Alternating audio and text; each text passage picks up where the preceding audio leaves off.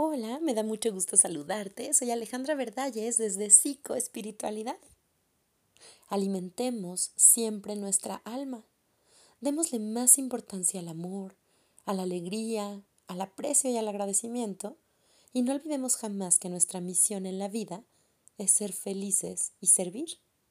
Estamos permanentemente unidos a la fuente, pero por momentos nos olvidamos de ello y nos dejamos llevar por miedos, angustias, desconfianza, enojo, egoísmo y otros tantos sentimientos y emociones de baja vibración.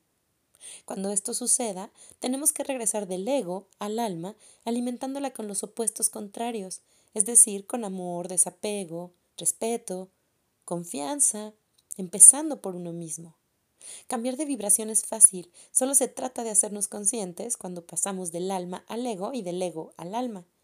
Practica siempre y en un momento dado verás que vives en el alma siempre y todo el tiempo. Solo es cuestión de practicar y practicar hasta que sea inherente a nosotros mismos, porque eso es regresar a la fuente y reconectarnos. Es nuestra naturaleza humana, es nuestra realidad y es nuestro poder.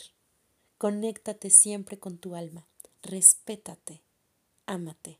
De esa manera vas a poder entregar eso al mundo exterior y tu realidad va a ver el reflejo de lo mismo hacia ti.